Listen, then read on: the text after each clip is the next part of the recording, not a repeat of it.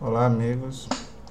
Tô querendo gravar esse vídeo assim para para informar algumas pessoas, incentivar as pessoas a estudarem esse assunto, porque é, houve uma época que eu não dei tanta importância para esse assunto e como eu vi um vídeo que me fez aprofundar, é, então estou gravando para poder transmitir para vocês o resultado desses estudos que eu fiz acerca desse tema, que é qual é o dia da ressurreição de Jesus. E hoje, dentro da tradição católica, né, se, é, é, comemorado o Domingo de Ramos, que é ligado ao, a esse dia da ressurreição, que deve acontecer a, a comemoração católica, que é a Páscoa, Páscoa católica no dia no próximo dia 4 de abril, domingo. E é uma questão que pouca gente sabe é como que é, é marcado a data da Páscoa no calendário católico, é, que também é seguido por outras religiões cristãs também, algumas é, religiões evangélicas né, seguem esse mesmo calendário. Então, é, originalmente, os primeiros cristãos eles comemoravam bem mais o, esse dia da ressurreição, o dia da Páscoa, até mesmo do que o Natal, o nascimento de Jesus. Existem registros disso. E, e a memória dos cristãos era de que essa, essa data do, da, da ressurreição de Jesus aconteceu vinculado à Páscoa judaica, que os judeus tinham seu calendário próprio, mais na frente a gente vai falar disso, e, e que é, dentro do calendário judaico, a Páscoa é no dia 14 de Nissan, que era um mês, um dos, dos meses judaicos. E com o tempo, para haver uma diferenciação, os primeiros cristãos começaram a colocar a comemoração da Páscoa no primeiro domingo depois desse dia 14, que era a Páscoa judaica porque, segundo os, os registros dos evangelhos, Jesus foi crucificado durante essas festividades da Páscoa. E mas é, então para como houve essa desvinculação do calendário judaico para para se calcular a Páscoa hoje se adota como referência que a Páscoa deve acontecer no primeiro domingo de lua cheia após o equinócio, que aqui para nós é o equinócio de outono no hemisfério sul e no hemisfério norte o equinócio de primavera, que acontece no dia 20 de março ou 21, dependendo do ano. É, e e aí se conta né, a primeira lua cheia depois desse que acontece num domingo depois desse equinócio. Então a Páscoa ela fica oscilando entre os dias é, ela pode oscilar do dia 23 de março até o dia 25 de abril. Mas raramente ocorre no, nos extremos. Em geral, é no meio desse, desse intervalo de tempo. Mas é, também, originalmente, nos cristãos mais antigos, é, ficaria a pergunta assim, né? Mas se, fosse, se fôssemos marcar um dia exato dentro do calendário, ou seja, o dia fica fixo e, e move, move os, ao longo dos anos, né? Movem-se as semanas, mas o dia fica fixo. Nesse calendário atual, a data é móvel, né? A data da Páscoa fica móvel dentro do, do, dos dias do ano. Mas se formos colocar esse, o, as semanas né, pelo, pelo mês lunar, ficaria fixo dentro desse mês lunar. Mas se a gente fosse fixar no ano, qual seria o dia exato da, da, da crucificação e ressurreição de Jesus? Então, os primeiros cristãos tinham essa informação e havia essa comemoração também. Só que para a gente estudar isso, a gente vai ter que voltar na, na, na data do nascimento de Jesus, que essas coisas estão vinculadas. Porque no concílio de Nicéia, em 325 depois de Cristo, foram definidas todas essas datas para haver uma unificação entre os cristãos, porque alguns grupos comemoravam uma data, outros grupos comemoravam em outra.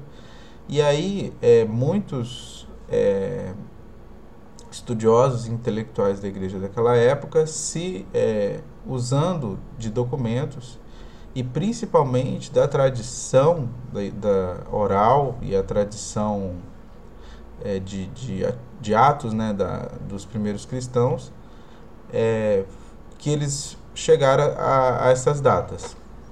Então, nos evangelhos, a gente tem a seguinte informação ligada ao nascimento de Jesus. E depois eu vou mostrar para vocês por que, que essa, liga, existe essa ligação do dia do nascimento de Jesus com também o dia da crucificação. Bom, a, a, primeir, a principal informação nos evangelhos aparece no evangelho de Lucas, porque Lucas vincula as datas ligadas a Jesus muito a João Batista.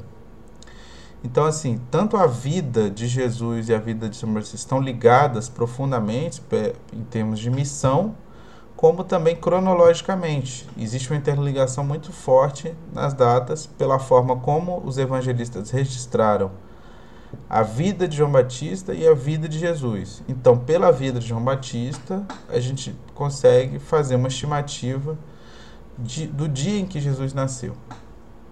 Bom, é dito no Evangelho de Lucas que o pai de João Batista era um sacerdote chamado Zacarias e ele é, servia do, no templo, né?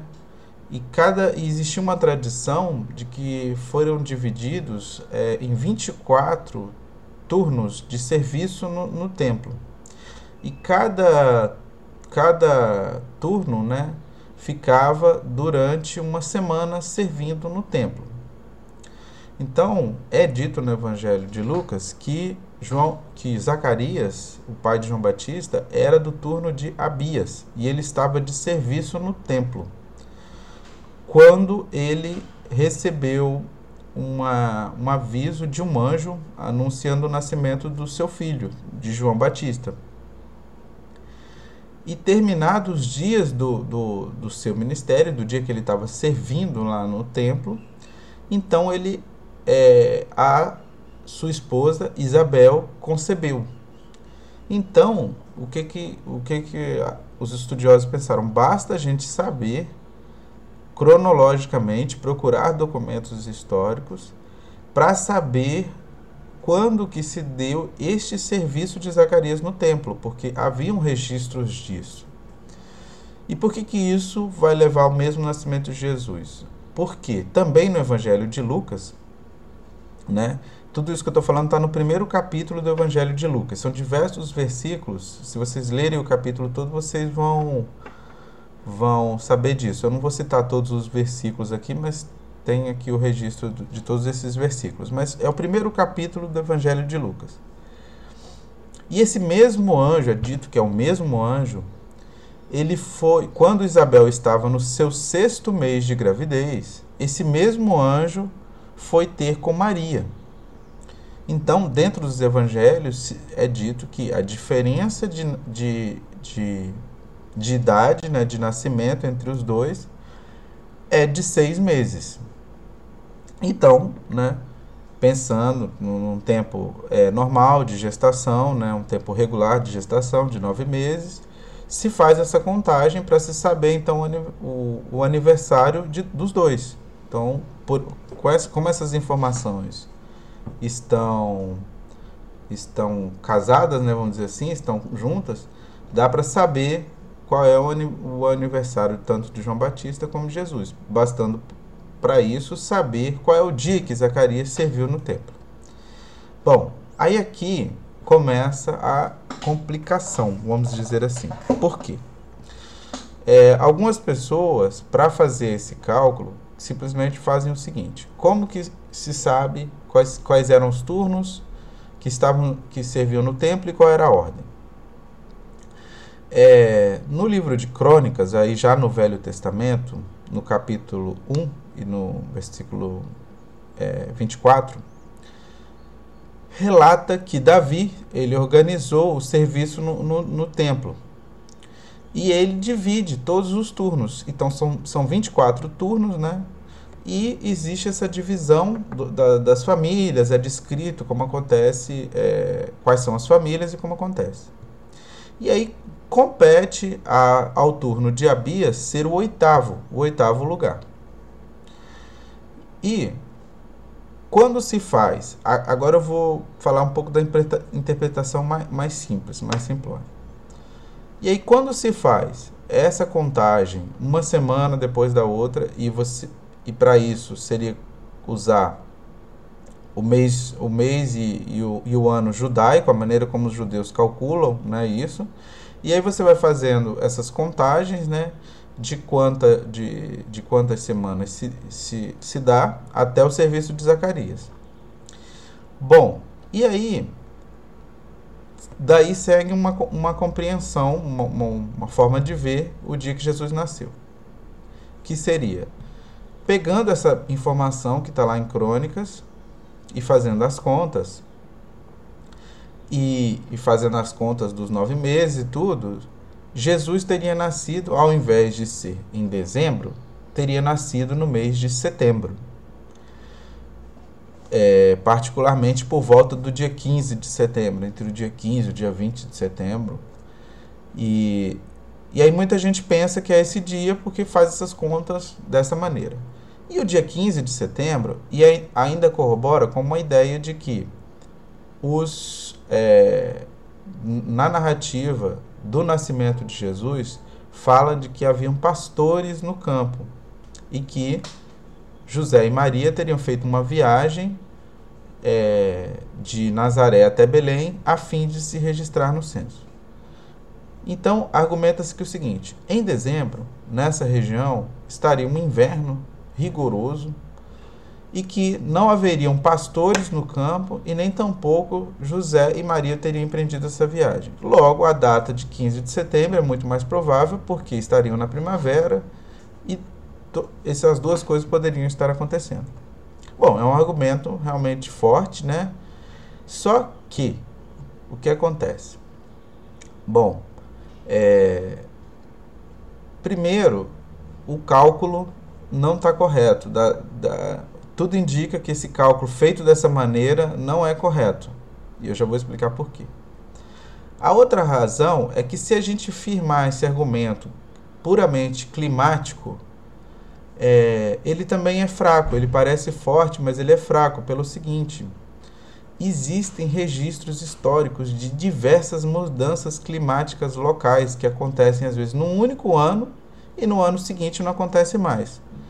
Vou dar um exemplo para vocês. Vamos supor que eu contasse a seguinte história. Olha, existia um peregrino andando pelo Saara, estava morrendo de sede, e de repente ele encontrou neve e saciou a sua sede.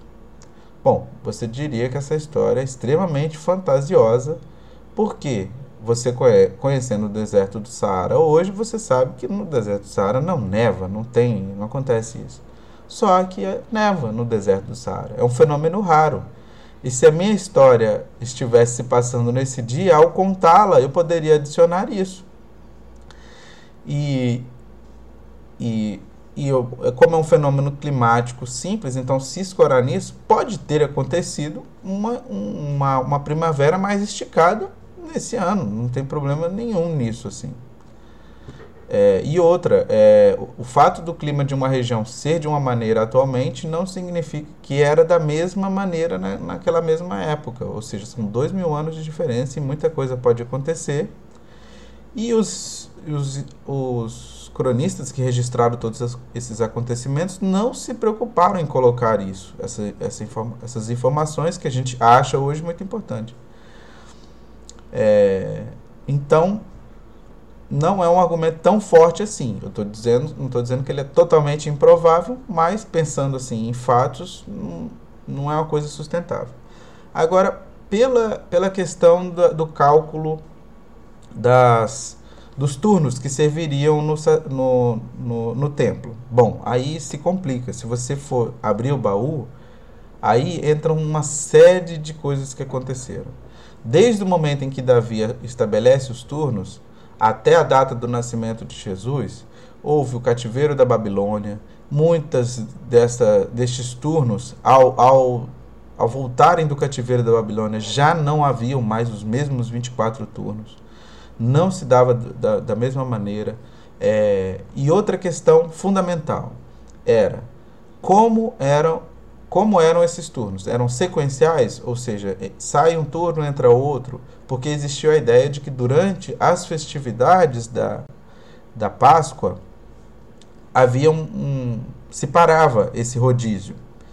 Não eram mais é, to, tipo todos os turnos serviriam durante a Páscoa ou nenhum turno serviria durante a Páscoa.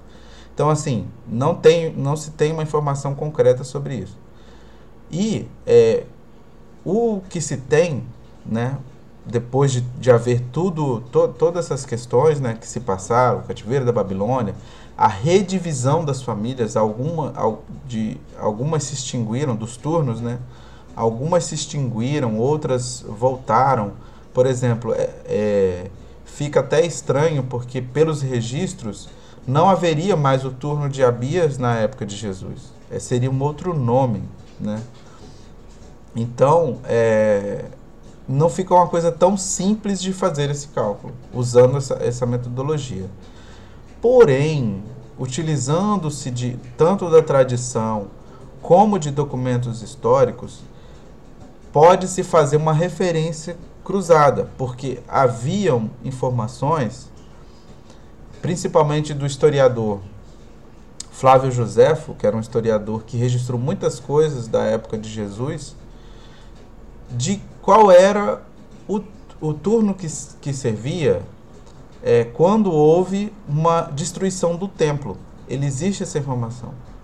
E também quam, como eram as divisões que aconteciam, as divisões das famílias nesta época, que era bem diferente da época de Davi. Não era a mesma época.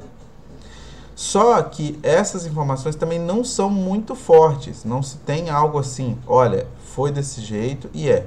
Porque daqui, é, mesmo com essas informações, é preciso saber como os dois calendários se, se, se casavam, né? Porque o dia era o mesmo para todo mundo, só que a maneira como cada povo via o dia era diferente, porque havia o calendário judaico, os, os judeus estavam sob domínio romano, que tinha o seu próprio calendário, e ainda, quando essas datas foram ser demarcadas, já era um outro calendário, que já se marcava diferente. Então, o que, que se tinha que se fazer? Pegar o calendário judaico, que era a referência, transformar para o calendário romano, que dava a data do ano, porque o, o, o registro era pelo ano, né? Você sabia a ideia que, que se queria descobrir era qual era o ano em que se deu esses acontecimentos, né?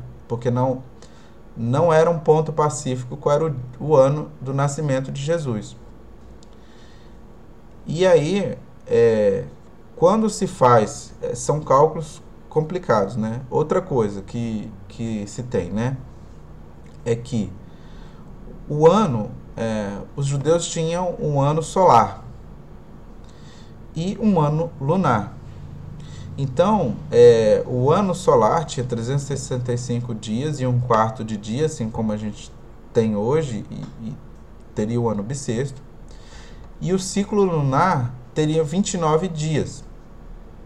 Então, quando você faz, fazendo as contas disso, não dá o número múltiplo de 24.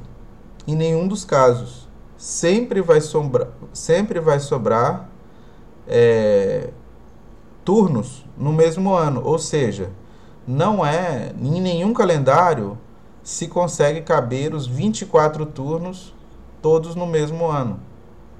Então, o mais provável é que esse ciclo ele ia, ele ia, ele ia oscilando. Por exemplo, o que, que eu quero dizer? O ano em que a classe ou turno de Abias é, servia no templo aquela semana num ano seria uma, no ano seguinte já seria uma outra semana, por conta de que 24 não é um múltiplo natural de 365. O ano tem 52 semanas, ou seja, fazendo por, por múltiplos, daria 48 e sobrariam sempre 4 semanas. Esse ano solar. E o ano lunar teriam 364 dias, que também não é múltiplo de 24. Então, o mais provável é que a gente não, não tem, para fazer esse cálculo, a gente não, não teria que simplesmente dividir 24 no ano, porque não ia caber. Então teríamos que saber o ano exato do nascimento e o e com isso saber qual era o dia em que o turno de Abias, que, que o sacerdote Zacarias estava de serviço. Bom, o, eles fizeram essas contas. É, provavelmente, quando se ajusta tudo isso, ano de nascimento, porque o que, eu digo com, com o ano de nascimento? Porque é dito que o, o, o, ano de nascimento de Jesus é referenciado, as referências histórias, históricas que se tem, é quanto a quem estava no governo naquela época, tanto na Judéia como em Roma. Qual era o imperador de Roma naquele momento? Então, se diz que é, é, Tibério era o imperador no momento do no momento da que João Batista inicia as pregações e aí se retrocede no tempo para saber qual era o ano em que Jesus nasceu. É mais ou menos assim. Não vou citar todos os detalhes do cálculo. É, mas, resumindo, quando se leva tudo isso em consideração, a data mais provável do anúncio do anjo a Zacarias foi em setembro colocando o aniversário de, de João Batista no dia 24 de junho. Quando se, quando se leva tudo isso em consideração, alguns estudiosos colocam isso. E o nascimento de Jesus como sendo no dia 25 de dezembro. A ideia também de que Jesus não teria nascido no dia 25 de dezembro e que essa seria uma data artificial, fala-se também que os católicos aproveitaram uma comemoração que já existia do, do que acontecia no solstício de inverno lá para eles e para nós aqui de verão. E, e ao aproveitar essa comemoração, resolveram colocar artificialmente o Natal nesse dia só que essa tese ela é muito fraca. Primeiro que a comemoração não era dia 25 de dezembro, ela, ela, ela era entre o dia 16 e 23 de dezembro. E, e muito dificilmente os cristãos iam querer usar o, o, os deuses pagãos dos, dos seus dos seus é, das pessoas que dominavam eles há pouco tempo para poder colocar a data do nascimento de Jesus. Então, assim, nem a data bate uma com a outra. Agora, o que é provável é que houvesse uma ressignificação daquelas pessoas que se convertiam ao cristianismo. E aí se tem até registros das pessoas dizendo isso, que na verdade é como se assim, aquela celebração, que era uma celebração ao sol, que se chamava Sol Invicto, que o Sol Invicto é Jesus. Então as pessoas começaram a ver, ver isso, que o Sol Invicto é Jesus pela forma como ele nasceu, viveu e ressuscitou. E aí vamos lá agora ao dia da ressurreição e o que, que isso tem a ver, né? Se a gente faz essas mesmas, esses mesmos cálculos essas mesmas contas, tem-se que o dia do anúncio do anjo Gabriel a Maria, ele se dá no dia 25 de março e nove meses depois se tem o nascimento em 25 de dezembro. Então, existia também uma, uma ideia dentro da tradição cristã primeira de que o dia desse anúncio, que eles diziam que era o dia da concepção ou o dia da encarnação do Verbo na terra, onde o Verbo foi anunciado a Maria e, portanto, eles viram que esse seria o momento da, da, da chegada do Verbo à Terra, o Verbo chega à Terra e parte no mesmo dia. Ou seja, eles tinham essa visão de que o dia da, do anúncio e o dia do, da crucificação aconteceram no mesmo dia. Então, é, dentro da tradição dos primeiros cristãos, o dia 25 de março era assinalado como o dia da crucificação. E por conseguinte, o dia da ressurreição seria o dia 27 de março. Por quê? Porque pela, pela tradição, Jesus foi crucificado num dia, passou-se todo um dia e na manhã do terceiro dia, isso é, houve a ressurreição. É, alguns pensam que, que se dá de uma maneira diferente, porque fazem uma interpretação literal de um outro trecho da Bíblia, que Jesus, na verdade, não teria ressuscitado nessa sequência, que o intervalo foi maior, mas eu, particularmente, não, não acho que seja isso. Acho que o intervalo entre crucificação e ressurreição foi como está hoje na tradição. Só que hoje em dia isso fica móvel, né? É, se tem a Sexta-feira Santa, como o dia da crucificação, logo em seguida vem o que é conhecido como Sábado de Aleluia, e no domingo, o domingo de Páscoa, que é o domingo da ressurreição. Porém, dentro dessa, tradi dessa tradição mais antiga, os primeiros cristãos provavelmente comemoravam no dia 25 de março, o dia, o, iniciando como o dia da, da Sexta-feira Santa, e comemorava a ressurreição no dia 27 de março. Tanto que, dentro da tradição católica, existe, é, eles consideram Dimas como um santo. E existe o São Dimas. E o dia de São Dimas é no dia 25 de março, por quê? Por ser o dia da crucificação. E Dimas é, é o ladrão que foi crucificado ao lado de Jesus. E recebe, é, recebe de Jesus a, a, o anúncio de que ele estaria com ele no paraíso, naquele mesmo dia. Então, é, por essa razão, essa ideia de que Jesus nasceu, é, foi anunciado e crucificado no mesmo dia, é que se tem a ideia de que Jesus, o dia da crucificação, se fôssemos colocar em nosso calendário hoje um dia fixo para se comemorar, tanto para se lembrar da crucificação e comemorar a ressurreição, seriam dia 25 e 27 de março. Então, é, a ideia daqui foi most mostrar para vocês toda essa esse estudo né, é um estudo mais, mais técnico, não, é, não tem tanta interpretação. Mas uma interpretação interessante é que, por exemplo, independente da data que foi, né, no dia do sábado, uma informação interessante é que esse é considerado um dia, até dentro da tradição da igreja, que, o, que a fé cristã e os e, que, que tinha nos cristãos ela se reduzia a uma só pessoa, que é a pessoa de Maria. Por que, que é visto isso? Né? Porque dentro dos evangelhos é relatado as pessoas que foram lá no túmulo para ver Jesus e fazer as suas os seus costumes. Que Jesus sendo crucificado na sexta, pelos costumes deles, eles não poderiam mexer no corpo no sábado. E as pessoas teriam ido no domingo pela manhã. E é relatado algumas pessoas que foram lá nesse túmulo. É, Maria Madalena, outras mulheres, o próprio João, João Evangelista. Mas não se fala de Maria, a mãe de Jesus. E por quê? Maria não teria ido ao túmulo para ver o corpo do seu filho e tal. Porque ela sabia que ele não estava lá. Então Maria a sua fé nunca foi abalada. Ou se pode dizer até a sua certeza, a sua convicção de que Jesus não estava naquele túmulo.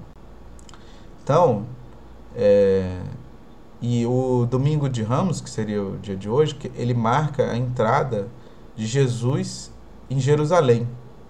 A volta de Jesus a Jerusalém.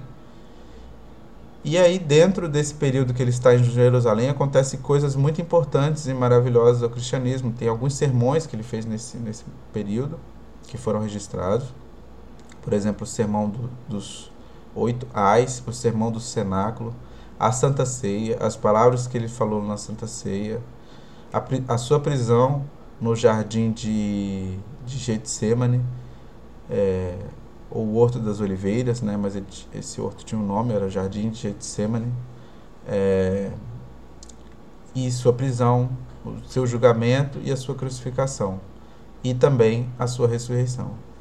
Então seria início da semana, e por isso que eu estou gravando esse vídeo, espero que isso contribua para o estudo de vocês, e que fiquemos em paz e com essa memória de que a ressurreição vem para Jesus ressuscitou para restaurar a fé de seus discípulos e nós podemos restaurar a nossa fé em Jesus também, sempre mais.